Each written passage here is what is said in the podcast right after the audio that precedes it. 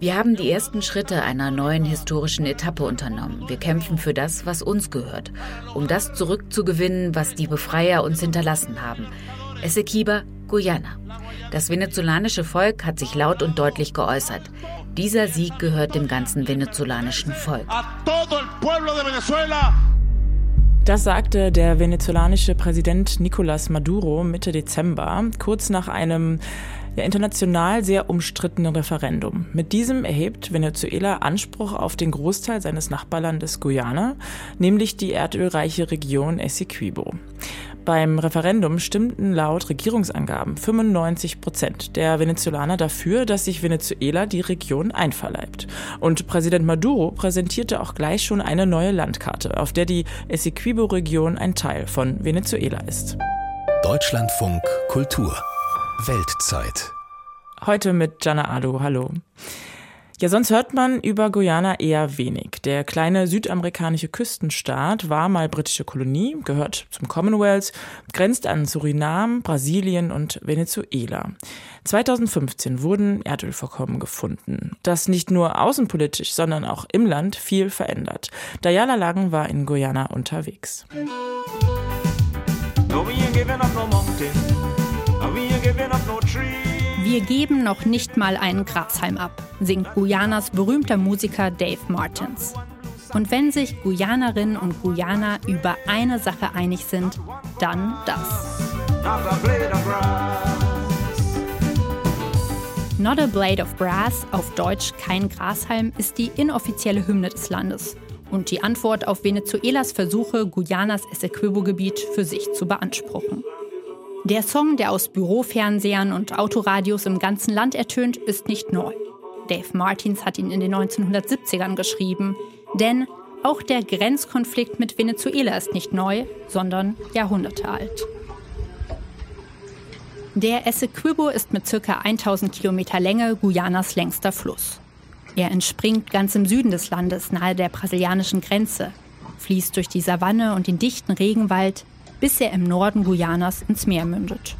Würde es nach Venezuelas Machthaber Maduro gehen, wäre der Essequibo die neue Grenze zwischen den beiden südamerikanischen Ländern.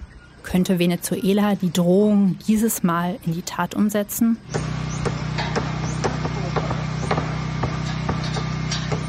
Ronell ist 19, arbeitet auf dem Bau und lebt in Bartica, einer Kleinstadt direkt am Essequibo.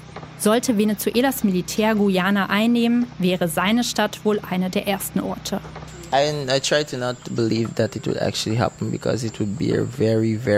Ich möchte mir nicht vorstellen, dass das wirklich passiert, weil es sehr, sehr beunruhigend wäre, weil man ein komplett anderes Leben führen und annehmen müsste. Wenn sie hier einmarschieren, weißt du nicht mehr, wer wer ist.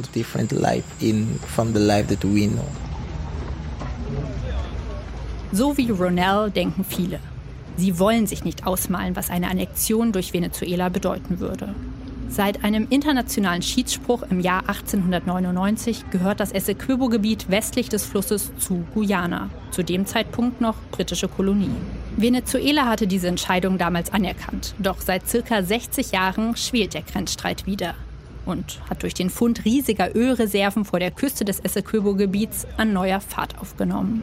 Das war im Jahr 2015, als der US-amerikanische Mineralölkonzern ExxonMobil mit dieser Entdeckung einiges veränderte. Inzwischen zeigen neue Funde, die Erdölvorkommen Guyanas sind mit mindestens 10 Milliarden Barrel noch größer als bisher angenommen. Größer als die von den Vereinigten Arabischen Emiraten oder von Kuwait. Ornella lebt ebenfalls am Ufer des Essequibo. Sie ist stellvertretende Dorfvorsitzende der indigenen Gemeinde Curao. Maduro is just crazy. Maduro ist einfach verrückt. Er ist nur ein Anführer, der trinkt und versucht, alle mit ihm zu Fall zu bringen. Er ist bereits ein Verlierer. Es gibt also keinen Kampf, den er gewinnen kann. So there is no battle that he can win. Ornella spricht den anderen Dorfbewohnerinnen und Bewohnern gut zu, beruhigt diejenigen, die Angst haben. Ihre Zuversicht findet sie in ihrem Glauben. Regelmäßig geht sie in die Kirche. Neben Christen leben Hindus und Muslime friedlich in Guyana zusammen. Der Glaube ist für viele eine feste Stütze in dieser Zeit. Ich bete für unsere Politiker und sogar für unsere Nachbarländer. Mit Gott ist nichts unmöglich. Und Gott wird aus der Situation hoffentlich was Gutes machen und Maduros Entscheidungen oder Entscheidungen, die er noch trifft, ändern. Weil die stammen nicht von Gott.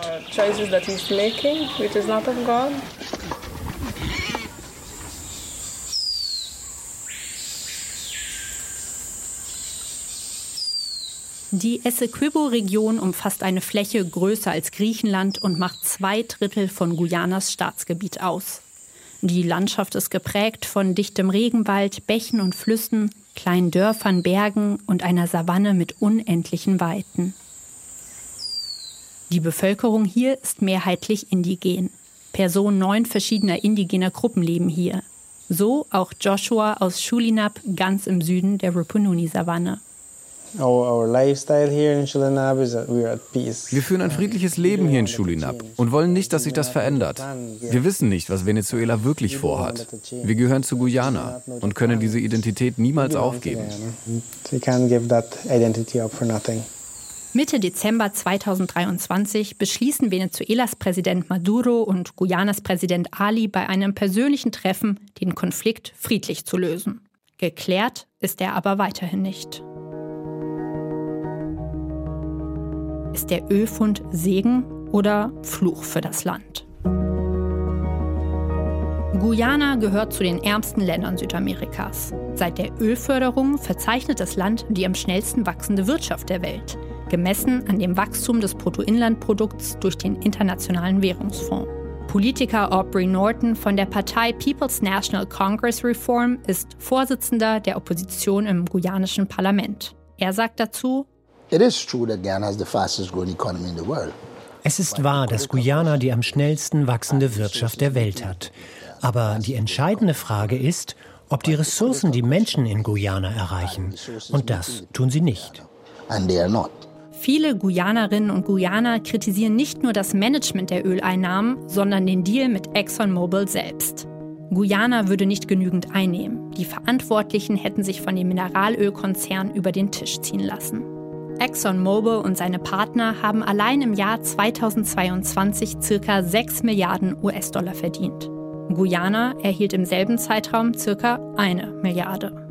Zu wenig, was dafür sein Land rausspringt, findet auch Ronell, der junge Bauarbeiter aus Bartica. I'm not really happy about it because bin ich wirklich zufrieden damit, weil den Informationen nach, die wir haben, bekommen wir keinen großen Anteil. Und das bisschen, das wir bekommen, ist so gut wie nichts. Ich finde, wir sollten einen besseren Öldeal haben.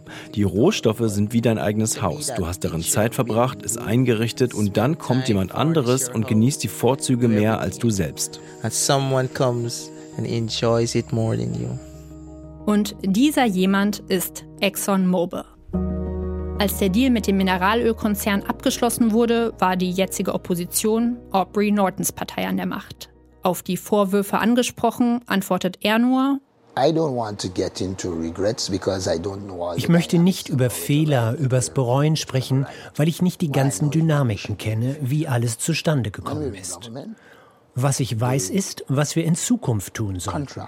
Wenn wir die Regierung stellen, ermöglicht uns der Vertrag mit Exxon zu verhandeln und damit eine Verbesserung des Vertrages zu erzielen. Und das werden wir versuchen zu tun.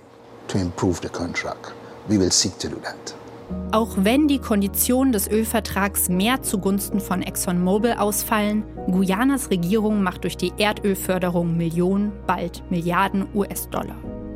2022 haben die Einnahmen erstmalig die eine Milliardengrenze überschritten, 2023 erneut.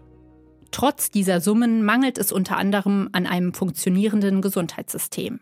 Die Menschen erhalten zwar eine kostenlose medizinische Grundversorgung in öffentlichen Gesundheitseinrichtungen, doch diese sei mangelhaft. Notfallversorgungen und lebensrettende Behandlungen, wie zum Beispiel eine Dialyse, seien nur begrenzt verfügbar. Dies kritisieren nicht nur die Politiker der Opposition, sondern auch viele guyanische Bürgerinnen und Bürger.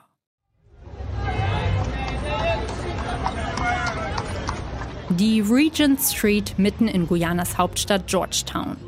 Auf dem schmalen Gehweg haben zahlreiche Straßenhändlerinnen und Händler ihre Stände aufgebaut. Unter den bunten Markisen hängen Kinder- und Erwachsenenkleidung. Auf den Tischen liegen Uhren, Schuhe, Parfüm. Ein großer wirtschaftlicher Einschnitt sei die Corona-Pandemie gewesen, berichten viele Händlerinnen und Händler. Und durch die Inflation, die gestiegenen Lebenshaltungskosten könnten sich die Menschen nicht mehr so viel leisten wie früher, trotz des schnellen wirtschaftlichen Wachstums des Landes. Eine Straßenhändlerin, die anonym bleiben möchte, stimmt dem zu. Eltern brauchen Hilfe, um ihre Kinder zu ernähren und dass die Kinder in die Schule gehen können. Es ist wirklich hart für manche Menschen, die arm sind. Die Lebenshaltungskosten steigen jeden Tag. Du gehst auf den Markt und kannst noch nicht mal Essen kaufen, so wie du es eigentlich bräuchtest. Wie diese Händlerin fordern viele, dass die guyanische Regierung die Bevölkerung finanziell unterstützt, zum Beispiel monatliches Kindergeld zahlt, den Menschen so aus der Armut hilft. Guyana bietet bislang nur sehr wenige staatliche Sozialleistungen, darunter eine geringe gesetzliche Rente. Dabei hat das Land eine kleine Bevölkerung mit ca. 800.000 Menschen, nur etwas mehr Einwohner als Frankfurt am Main. Niemand hier profitiert vom Öl. Nur die Ausländer, die wegen des Öls ins Land kommen, profitieren. Aber nicht die Guyaner. ExxonMobil saugt uns das Blut aus. Die Krise der Lebenshaltungskosten besorgt viele Guyanerinnen und Guyaner. Ein Supermarkteinkauf ist teuer. Die Lebensmittelpreise höher als in Deutschland. Doch der gesetzliche Mindestlohn im privaten Sektor liegt in Guyana nur bei 270 Euro monatlich. Oppositionspolitiker Norton kritisiert, dass allein die Regierung und eine ihr nahestehende Elite von den Öleinnahmen profitieren würden. Diese Gruppe verdient viel Geld. Sie sichern sich selbst Verträge in Milliardenhöhe, vor allem in der Infrastruktur.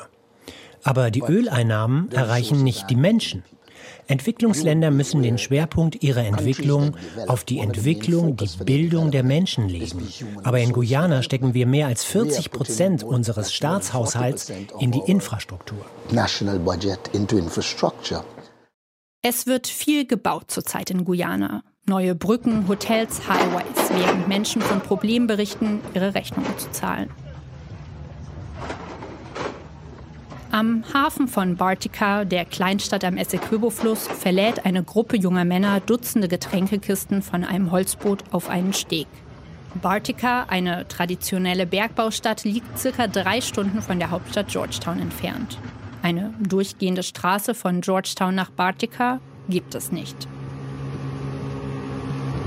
Ab der Hälfte der Strecke ist ein Boot notwendig. Deshalb ist die tatsächliche Reisedauer nie vorhersehbar. Denn das klapprige, überdachte Holzmotorboot mit den engen Sitzbänken fährt erst ab, wenn in jeder Reihe alle Plätze besetzt sind und die Passagiere eng zusammengepfercht Schulter an Schulter sitzen. Bürgermeister von Bartica ist Anthony Murray. Er gehört der Regierungspartei People's Progressive Party Civic an. Und er sieht Investitionen in die Infrastruktur als genau den richtigen Weg an. We are receiving benefits through wir profitieren von der neuen Infrastruktur. Ohne die Einnahmen aus der Ölindustrie hätten einige dieser Infrastrukturprojekte nicht durchgeführt werden können, denke ich. Wir bauen jetzt in Bartika Straßen, Ufersicherungen und schauen sogar nach Möglichkeiten, die Hauptstadt mit Bartika verbinden zu können.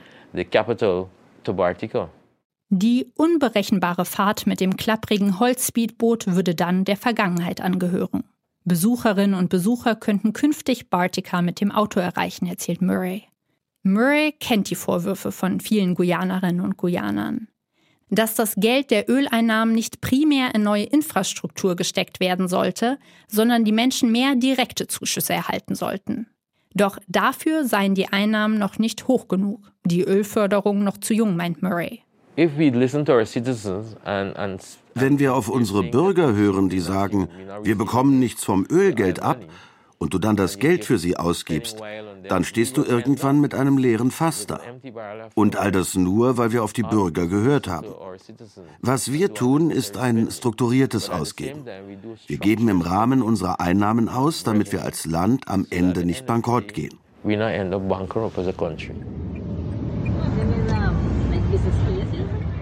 Taxifahrer Jamie und seine Frau Khadija unterstützen die Vorhaben der Regierung. Sie sehen Vorteile in dem Ausbau der Infrastruktur.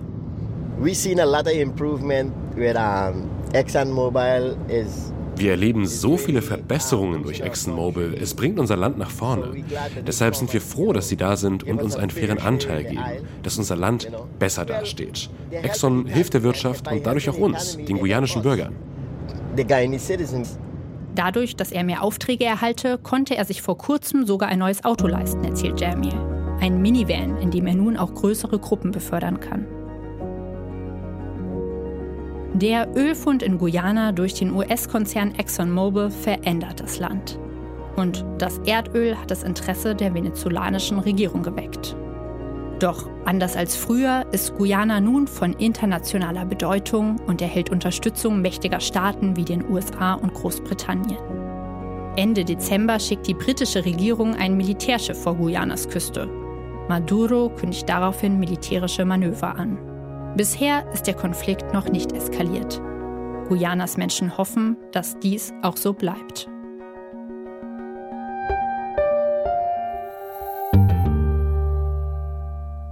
Ja, die Menschen in Guyana hoffen, dass es friedlich bleibt. Darauf haben sich der guyanische Präsident Irfan Ali und Venezuelas Präsident Maduro bei einem Treffen Mitte Dezember auch eigentlich geeinigt. Eine ja, friedliche Lösung des Konflikts. Dennoch hat Maduro vor knapp zwei Wochen ein Militärmanöver vor Venezuelas Küste an der Grenze zu Guyana angekündigt. Welche Folgen das für den Konflikt haben könnte und wie generell die politische und gesellschaftliche Lage in Venezuela ist, darüber kann ich jetzt sprechen mit Burkhard Bürke, Journalist und Lateinamerika-Experte, der in den letzten Jahren kontinuierlich über Venezuela berichtet hat und auch mehrfach vor Ort war. Hallo. Hallo, buenas noches. Ja, der Grenzstreit, den gibt es schon sehr lange. Die Frage, wieso ist er jetzt so eskaliert? Also wieso kam gerade jetzt dieses Referendum?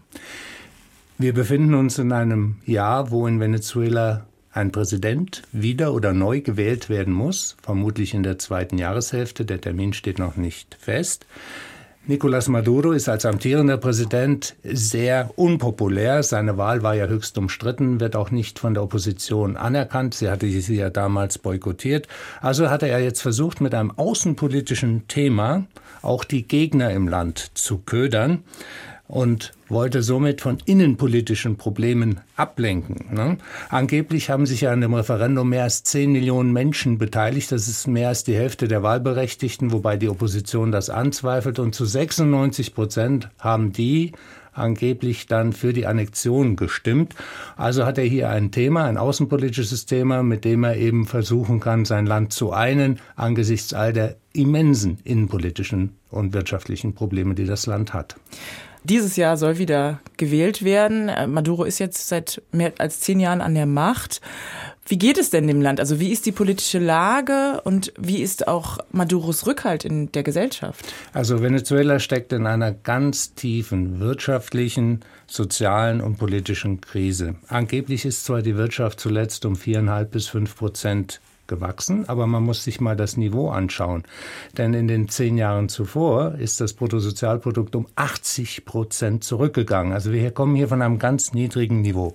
Man muss sich vorstellen, der offizielle Mindestlohn liegt bei rund 10 Dollar, aber wenn man nur ein Menü in einem Hamburger Restaurant essen will, muss man schon fast 20 Dollar bezahlen. Und um einen Warenkorb für eine vierköpfige Familie pro Monat zu finanzieren, braucht man 500 Dollar im Monat.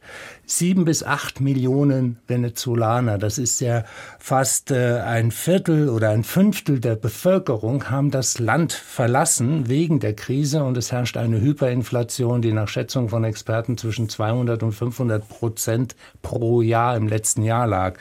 Das heißt also, diese Probleme kreidet man natürlich der Regierung an. Die hat jetzt ein bisschen einen neuen Atem bekommen, dadurch, dass die USA die Sanktionen gelockert haben. Einerseits, weil sie das Öl brauchten, zweitens, weil es einen Gefangenenaustausch gab.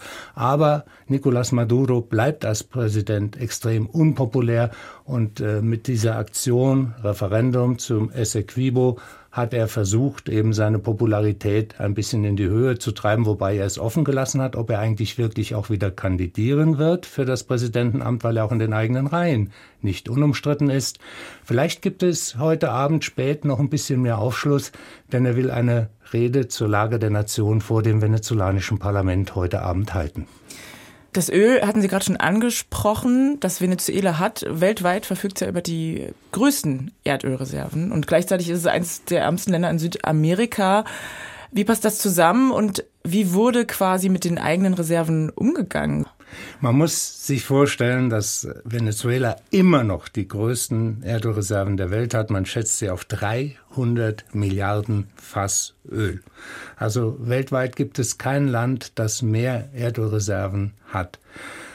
Die Reserven sind da, aber die Erdölförderung wird über die PDVSA abgewickelt. Das ist die staatliche Erdölgesellschaft. Und da haben Korruption, Misswirtschaft und äh, fehlende Ersatzteile, fehlende Wartung dafür gesorgt, dass die Erdölförderung, die zeitweise am Höhepunkt bei drei bis dreieinhalb Millionen Fass pro Tag lag, jetzt nur noch bei fünf bis sechshunderttausend Fass liegt. Und äh, Venezuela eben sein Reichtum, das war eines der reichsten Länder, wenn man zurückdenkt in den 60er, 70er Jahren, war Venezuela mit einem Lebensstandard gesegnet, der kam denen der USA gleich. Ja, die schwammen im Öl und im Geld und ist jetzt total verarmt. Sehr, sehr viele Menschen leben unter der Armutsgrenze wegen dieser Misswirtschaft. Jetzt kann man natürlich sagen, mit der Dekarbonisierung braucht man noch das Öl. Man wird es noch auf absehbare Zeit meines Erachtens brauchen und die Venezolaner müssen, um ihre Wirtschaft zu diversifizieren, mittelfristig und auch zu entkarbonisieren, auch zunächst auf die Ressourcen aus den Exporten des Erdöls setzen. Dazu müssen sie aber jetzt erstmal mit Hilfe von ausländischen Investitionen die Ölwirtschaft wieder auf Vordermann bringen, um die Produktion wieder auf die alten Zahlen, die ich eingangs nannte, hochzuschrauben. Also es ist so ein Teufelskreis. Dringend müssen also die Sanktionen weg, damit Ausländer investieren können, wieder Vertrauen herrscht, denn dieser Regierung trauen die ausländischen Firmen nicht, damit die Wirtschaft wieder in Gang kommt, die auch durch Tausende von Verstaatlichungen und Misswirtschaft, Korruption einfach in den Ruin getrieben wurde. Diese Sanktionen wurden von Amerika jetzt ein bisschen gelockert. In der Tat, die Sanktionen sind vorübergehend erst einmal für eine Periode von sechs Monaten gelockert worden, mit der Maßgabe, dass Nicolás Maduro und die Regierung sich verpflichten, freie und demokratische Wahlen abzuhalten. Ich habe es erwähnt, Ende des Jahres spätestens muss gewählt sein. Jetzt haben wir folgendes Problem, dass Maria Corina Machado, die Oppositionspolitikerin, die bei den Vorwahlen der Opposition die meisten Stimmen bekommen hat, nicht zur Wahl zugelassen ist. Und das ist ein großes Hindernis, sicher auch aus Sicht der USA. Jetzt ist die große Frage, ob die Klage, die sie beim Gericht anhängig hat, zur Zulassung zur Wahl, in ihrem Sinne entschieden wird. Denn wenn Machado nicht zur Wahl zugelassen wird, weil sie angeblich äh, das Land geschädigt hat, weil sie sich für Sanktionen ausgesprochen hatte, wenn sie nicht zugelassen wird, kann man meines Erachtens auch nicht von freien demokratischen Wahlen sprechen. Und von daher gesehen hängt so ein bisschen alles an der weiteren Entwicklung, inwieweit die Wahlen wirklich auch unter internationaler Beobachtung stattfinden werden, ob sie wirklich fair und frei sind. Denn wenn sie fair und frei sind, da würde ich äh, viel Geld drauf wetten, dann würde mit Sicherheit nicht Nicolás Maduro oder irgendeiner der sozialistischen Partei Venezuelas gewinnen, sondern dann würde die Opposition, wenn sie sich hinter Machado vereint, mit Sicherheit gewinnen. Das heißt, politisch und auch wirtschaftlich steckt das Land in einer tiefen Krise. Man ist gerade auch erstmal damit beschäftigt, die eigenen Erdölreserven bzw. Exporte wieder in Gang zu kriegen. Was möchte man dann quasi noch mit der erdölreichen Region Essequibo erreichen? Es ist hier einfach ein Politikum. Es geht einfach darum, Essequibo gehörte uns mal, als eben noch das spanische Kolonialreich herrschte. Dann reichte eben das Kolonialreich bis an den Essequibo-Fluss. Äh, in diesem Sinne ist es mehr so eine Frage der nationalen Identität. Das gehört uns, dieses Gebiet, das gehörte immer uns. Aber in diesem Gebiet gibt es nur Urwald, unter dem Urwaldboden eben Erdöl und andere Mineralien und 125.000 Einwohner, hauptsächlich Indigene. Da fragt man sich wirklich, was will Venezuela damit anfangen? Ich glaube, das ist wirklich hier nur ein politischer Schachzug, ein Säbelrasseln ist auch von Nicolás Maduro, unterstützt auch durch ein Manöver mit 5600 Soldaten um einfach hier die Ansprüche Venezuelas zu untermauern und vor allen Dingen seinen Anspruch darauf, dass er eben weiter in der Regierung bleiben kann, auch nach den nächsten Wahlen. Dieses geplante Militärmanöver, das Maduro angekündigt hat, das ist jetzt quasi die letzte Machtdemonstration in diesem Grenzstreit. Aber eigentlich wurde ja gesagt, dass man äh, eine friedliche Lösung für diesen Konflikt finden möchte. Wie passt das jetzt zusammen und wie könnte man sich eine friedliche Lösung vorstellen? Das Interessante ist, dass der brasilianische Präsident Luiz Ignacio Lula da Silva, der eigentlich ja ein Maduro-Freund ist oder zumindest kein Gegner von Nicolás Maduro, ihm praktisch sozusagen die rote Karte gezeigt hat. Er hat gesagt, er möchte kein gewaltsames Eingreifen Venezuelas, er möchte keinen gewaltsamen Konflikt zwischen Guayana und Venezuela, zumal Guayana ja auch von den Briten unterstützt wird. Die haben die HMS Trent, ein Kriegsschiff, sofort in die Region entsandt.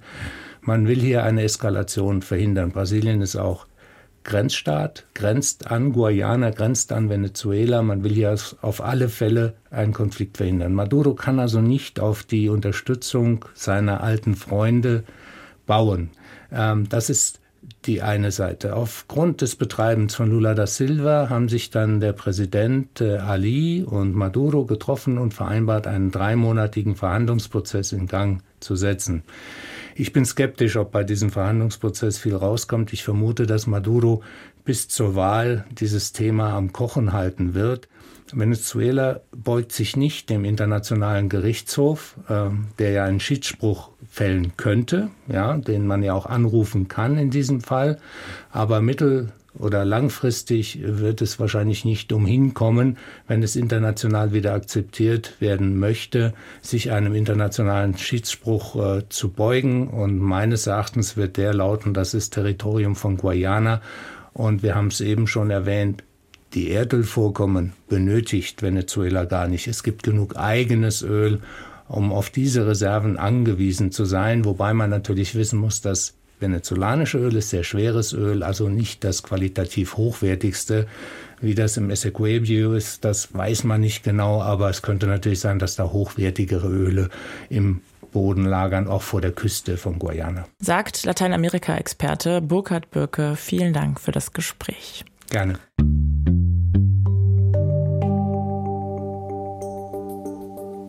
Wir bleiben morgen in der Weltzeit in Südamerika. Es geht nach Argentinien. Das Land geht nicht nur mit dem ultraliberalen Präsidenten Javier Milei andere Wege, sondern auch im Energiesektor. Da setzt man mit neuen Gas- und Ölpipelines auf fossile Brennstoffe, während viele Staaten versuchen, sich davon zu lösen. Tschüss bis dahin. Ich bin Jana Adu. Macht's gut.